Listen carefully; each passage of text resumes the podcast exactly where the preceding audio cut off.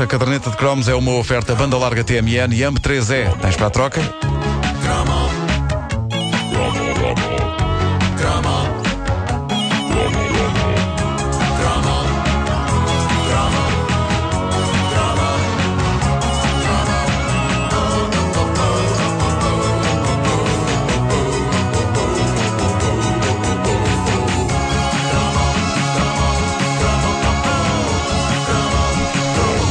Coisa que talvez vocês e alguns dos nossos ouvintes não saibam é que hoje em dia continuam a vender-se máquinas de escrever. Eu julgava que isto era uma raridade completamente datada, mas outro dia, numa grande loja de material de escritório, vi máquinas de escrever. E há quem compre. Ter o papel. Isso é que eu não sei. Se calhar estão lá desde 1984. Talvez, talvez à espera que alguém lhes pegue. Pegue agora, custa 5 euros cada máquina.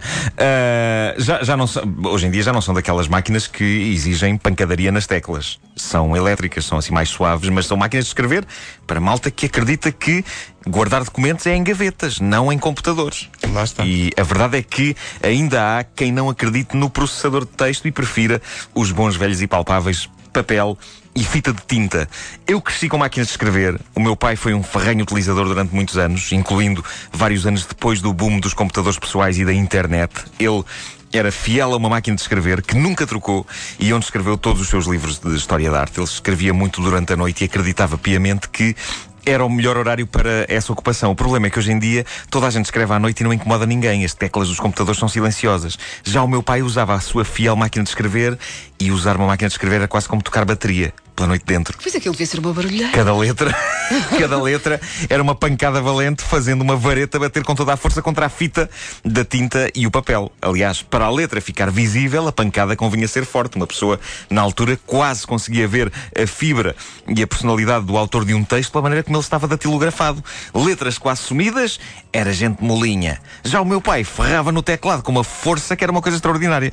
Mas a, a verdade é que eu uh, lembro-me do som das teclas, noite fora, não como uma coisa má. Eu conseguia adormecer embalado pelas traulitadas nas teclas da máquina que eram suavizadas até certo ponto pela emissão da antena 2, que meu pai ouvia, assim, pronto, mais baixinho que o som das teclas da máquina. Ele ouvia, ouvia para se inspirar madrugada adentro. Mas as memórias que eu tenho disto não são de insónias e de barulho, são, na verdade, boas e acolhedoras. Uh, eu, se estiverem a bater à máquina ao pé da, da minha cabeceira, eu durmo. Quer dizer, eu, nesta altura eu durmo de qualquer maneira. Até numa obra. Deitem-me numa obra, eu durmo. Uh, e não estou a falar dos maias. Junto à betoneira. Exato. A máquina de escrever do meu pai fascinava-me. Eu gostava sempre de pedir permissão para a usar entre cada escrita de livro ou, de, ou artigo, quando ela não estava a ser usada. E os meus pais ensinaram-me os primeiros smileys da minha vida, ainda antes de saber o que era um smiley e que utilidade poderia ter, já que a internet uh, era uma coisa que, se alguém a descrevesse naquela altura, era internado num hospício. Mas eu sabia fazer bonecos usando caracteres da máquina de escrever. Soldadinhos, eu conseguia fazer soldadinhos. Epá, isso é Incrível, não, não me perguntem como é que se faz, já, me- já não me lembro.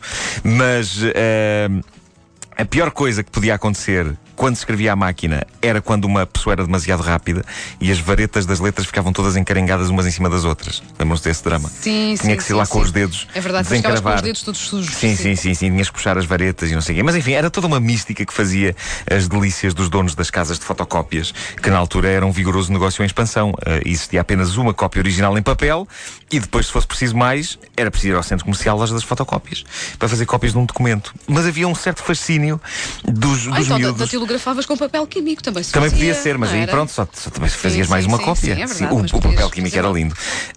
M- mas havia um certo fascínio dos miúdos por máquinas de escrever, porque aquilo tinha um certo ar de brinquedo. E não admira por isso que essa fábrica de sonhos chamada Concentra, empresa de onde vinham boa parte dos brinquedos mais alucinantes dos anos 80 e 90, a dada altura tenha lançado uma máquina de escrever para os miúdos deixarem a dos pais sossegada. E eu agora que sou pai, eu dou grande valor às empresas de brinquedos que fazem isto, apesar do meu filho por vezes não se deixar enganar.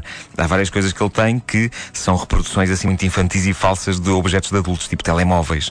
Mas ele percebe que o estamos a endrominar. Eu já cheguei ao ponto de andar com o telemóvel dele na algibeira e atender chamadas imaginárias de vez em quando ele achar que aquilo é meu. Ah, e que por isso é bom. Mas não, ele percebe que aquilo é uma versão farsola de um objeto que para ele é a coisa mais fascinante do mundo, que são telemóveis a sério. Agora o telemóvel da Chico. Ah, eu, acho, eu acho que o segredo está nas empresas não fazerem estes objetos com ar querido e fofinho. Façam uma coisa com ar credível e real. porque senão eles vão estragar-nos as nossas coisas. Por favor. Dizia eu que a Concentra tentou a proeza de interessar os miúdos numa máquina de escrever júnior, mas que tinha um belíssimo aspecto, chamava-se Petite e era anunciada num spot televisivo fofinho em que uma orquestra de miúdos, dirigida por um maestro, tocava uma bonita peça em máquina de escrever.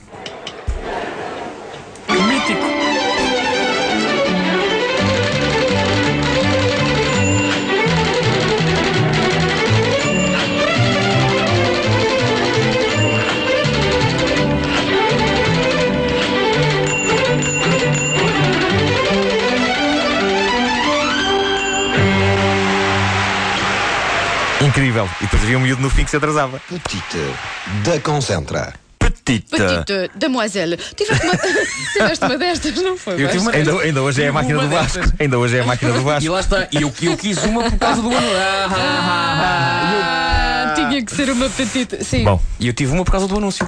Foi. Eu era apaixonado por este anúncio. epá, este anúncio era incrível. E lá está ter um pai maestro, tendo Claro, tendo também ajuda. uma orquestra de máquinas também ajudava. Não, estava a pensar, Nuno, que isto une os dois imaginários do teu pai, a máquina de escrever e ao mesmo tempo música de A música clássica, exatamente, já viste o anúncio da Petite. Mas, no entanto, eu nunca recebi uma Petite.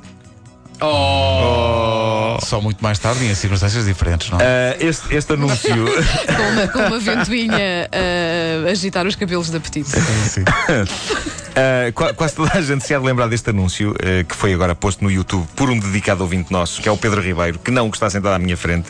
O É da outro, é outro, o é da outro. É Pedro outro. Ribeiro trabalha na TVI. O que também, tu também trabalhas na TVI, certo? Na Sim, TVI mas é, 24. é outro, é outro. Pois, mas eh, aqui está o exemplo de um anúncio que chega a ser desonesto pela maneira como sobe a fasquia do fofinho.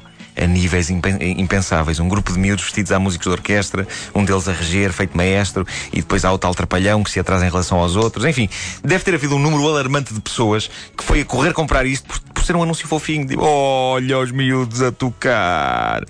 A Petite foi, durante uns tempos, a rainha dos presentes de Natal em Portugal. Não sei, tu recebeste no Natal ou nos anos? Natal.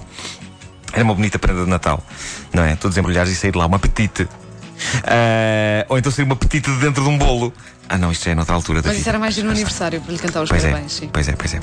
Ah, e, e tinha um ar incrivelmente realista, era maneirinha, ou não fosse um brinquedo, mas não se punha cá com Hello Kitties e cor-de-rosinhas e teclas que fazem plim-plão quando se carrega nelas. Não, a máquina de escrever petite tinha um ar tão digno como a máquina em que o meu pai escreveu os livros dele. Aquilo tinha um ar assim muito profissional, não era assim em vinha miniatura, dentro- mas A própria máquina vinha dentro de uma mala. Tinha uns Depois tu abrias e, e lá estava a máquina. espetacular. Eu, eu- eu confesso que eu tinha um grande fascínio por máquinas de escrever. Pá, adorava aquilo. Era incrível. Sei, os miúdos todos era. adoravam a máquina de Aliás, escrever. quando tu ias para o emprego dos teus pais e havia uma máquina de escrever, ias era lá. assim, Claro, sim. Claro, É claro que sim.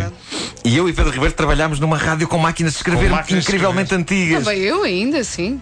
É verdade, e o Correio depois, Bem a depois rádio. usei as, eh, as mais modernas que, Sim. que falavas há pouco, que eram já assim eletrónicas, não É é? Não verdade. tinha... Milhares de noticiários escritos naquelas Incrível, incrível. Ah, mas a Porque isto também foi há dois ou três anos. Foi, é? foi, Estamos a falar de pouquíssimo, uma coisa pouquíssimo tempo. Sim, sim, sim. sim. Ah, a Petite Ainda estava ali. ah, máquinas a vapor. Ah, sim, sim, sim, claro. Era incrível ficar tudo embaciado, não via Era. nada. Ah, mas, mas a Petite estava ali a formar desde escritores a secretárias, desde poetas a funcionários públicos. É provável que muita gente tenha começado a usar as duas mãos para escrever num teclado com esta máquina clássica.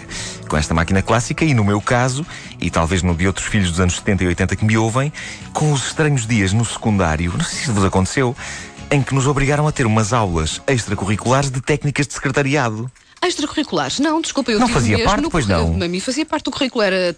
hum, Mas eu tenho a ideia que só tive para aí duas aulas disso. Ai, como é que se chamava? Não me lembro agora o nome ao certo. Era mas assim uma espécie de- não era sim. técnicos de secretariado, não, mas era uma não, coisa assim Não, não, era outra Técnicas coisa de assim. secretariado? Sim, sim, Era uma sim. espécie. Sim, Vocês ensinavam-te a tinham isso trabalhar na escola? Eu tive, Sim, tive, eu tive. tive. A minha área eu- eu- foi, quando, foi no nono ano que tive a área de contabilidade. E então Mas eu não tinha- tive contabilidade. tinha- mas eu E- tive e- contabilidade e depois tinha essa, essa área. Será que eu entrei por engano noutra turma? não E estive lá sentado e só agora é que estou a perceber. Se calhar foi.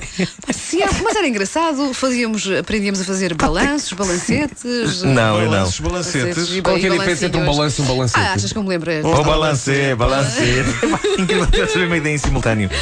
Olha, mas Pá, voltando, voltando incrível, às máquinas incrível. de escrever, essa de que falas era da Concentra, não é? Era, de- era. De brincar. Mas qual era a marca mais famosa das máquinas de escrever? Lembram-se? Epá, isso- sabes que eu andei a. Eu tentei lembrar-me da marca da máquina do meu eu pai. acho que era Olivetti. Olivetti, Olivetti. Olivetti, era uma marca muito popular. Eu Era, acho que era, mais. era, era, E a era. Olivetti hoje em dia faz tablets, portanto, soube adaptar-se aos novos tempos. Sim, assim, ainda bem que entrou para a indústria do chocolate. A não ser, pois, tablets. de Alguém tinha que fazer esta piada. Secretariado na de escola. É uma oferta banda larga TMN e M3E. Tens para a troca?